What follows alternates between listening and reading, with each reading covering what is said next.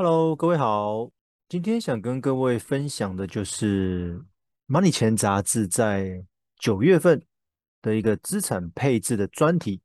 哦，那小弟有幸又再次接受访问，聊的主题是什么？聊的是因为疫情，因为通膨，再加上股灾一波一波的来，有四个面向可以控管，来提升我们家庭的财务力。说老实话，受到新冠疫情的影响，很多人在这两年。无论是工作、生活、投资计划等等，都产生了很大的变化。更麻烦的是，通膨一直存在，好像透过升息也没有办法抑制太多的通膨。那在金融市场震荡的剧烈之下，资产配置这件事情就变得很重要。那标准普尔呢，它有研究归纳出资产配置的四个象限，有机会能够协助家庭跟个人将资金分配在理财、投资这两个部分。来打造出更完整的资产配置，安抚各位不安的情绪，并减少财富缩水的幅度。那就针对这个主题呢，那我就接受了记者的访问，那里面就有一些内容想跟各位分享一下。刚刚说到那个标准普尔，它有四个象限，哪四个？它分别是要命的钱占十趴，保命的钱二十趴，那生钱的钱，哦，就是可以让你钱滚钱的意思。占三十趴，最后保本的钱是四十趴，哦，它是分这四大类。那我的部分呢，是讨论有关理财篇，就是要命的钱跟保命的钱这一部分。那投资篇就是生钱的钱跟保本的钱呢，是另外一位专家。那这边讲到标准普尔提到所谓的要命的钱，指的是三到六个月的生活费，就是俗称的紧急预备金，这算是短期的消费支出。那这部分建议至少占十趴。哦，所以各位可以去算一下，你手边目前到底有没有这些紧急预备金？哈，那保命的钱呢，就是以重大疾病、意外、住院、手术这些保险规划。那这笔钱当然就是要专款专用啦。那以应付家庭或个人突发的一些财务事件啊，那这边要占二十趴。哦，所以就是紧急预备金这边占十趴。哦，那保命的钱就是保险这一部分的规划占二十趴。那这边投资的部分呢，这种钱捆钱就是俗称的生财的钱，跟保本的钱就代表什么？那生财的钱就是表示你的投资收益啊，你的资金来源可能是配置在股票、基金、ETF、房地产这些被动收入。那他说这边可以占三十趴。那最后呢，保本的钱，他这边指的是保本增值的资金哦，他求的是安全、稳健、长期为诉求啊，例如是子女的教育金、你的退休金等等。这边占了四十趴，那其实这些配置不并不是绝对的一个比例啊。不过这些里面，我们每一个人都要有所配置，这个才是真正的资产配置。所以很多人都误会资产配置那个是不是在你投资上面？如果是单就投资的部分，那个应该属于是投资配置，而不能说是资产配置。好，其实说真的，资产配置不分对象，我们要先理债，再来投资。哦，所以我在受访的时候里面有提到说，我们资产配置的关键不在于资金的多寡，不擅长收支管理的族群，我们更应该要妥善的配置，因为你的钱不是那么的多，那到底钱跑去哪里？哦，一定要去搞清楚，哦，了解一下目前自己的财务状况，那搭配最基本的资产配置方法，哦，那你也可以把你的每个月的收入分成好几份，哦，哪些是生活的？哪些是储蓄投资的？哪些是保险？哪些是理债的？这个也算是资产配置的一种，哦，可以说是小资族的资产配置。那进行资产配置的时候，建议有负债的人呢，你一定要先设定还款时间，照规律来还债。那并且要注意两件事，第一件事就是你要备妥三个月的生活费的紧急预备金。你要记得哦，不可以为了急于清偿债务，把你存到的紧急预备金全部拿来还债。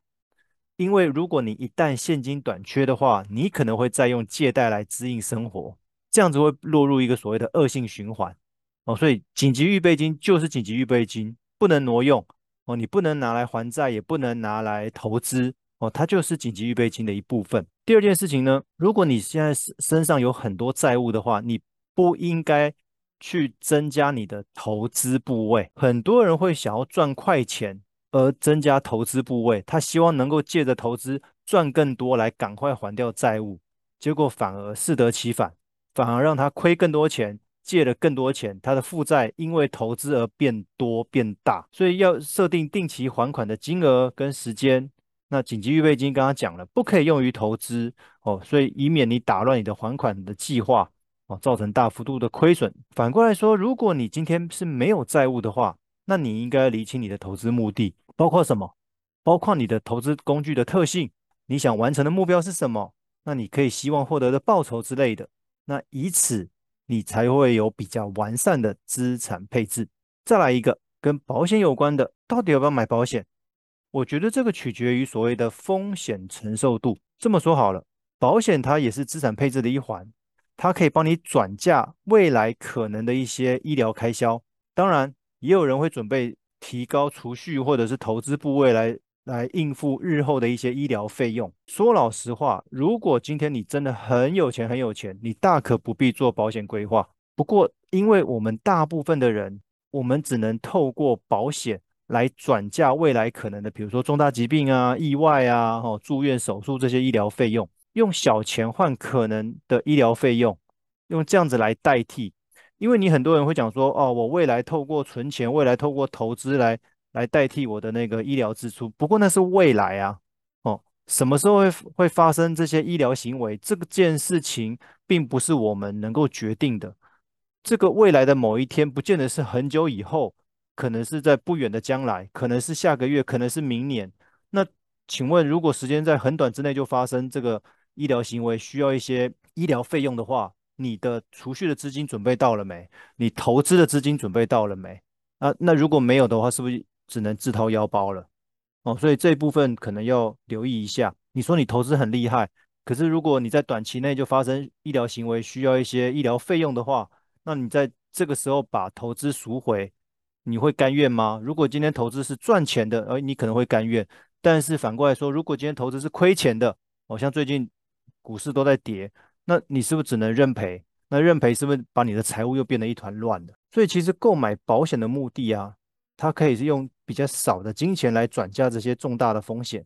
对于小资族以及那种上有老下有小的三明治族来讲，保险更是必须要做的资产配置。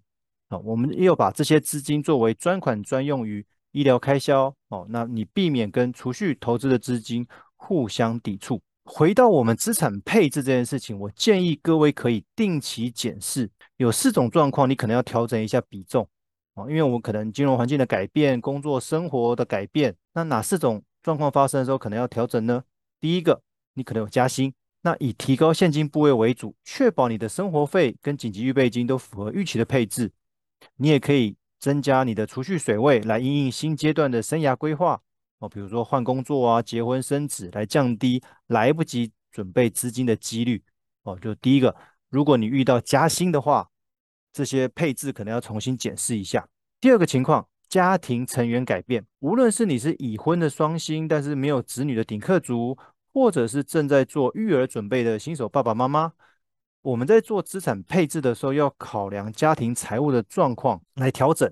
例如，生活费可能会变多哦，紧急预备金的额度够不够？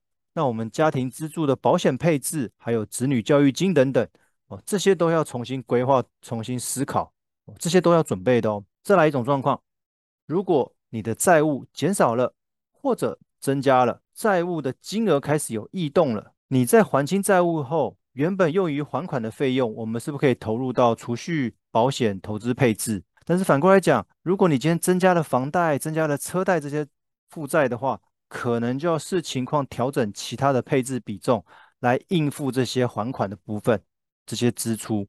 哦，所以这个也是是一个很重要、值得去重新检视哦你的配置的时刻。最后一个，当你达成投资目的的时候，比如说，当你的投资计划实现了，而且能够获利了结的时候，你可以把这一部分的资金用于理债，或者再投入投资哦，依照你个人的财务情况来调整。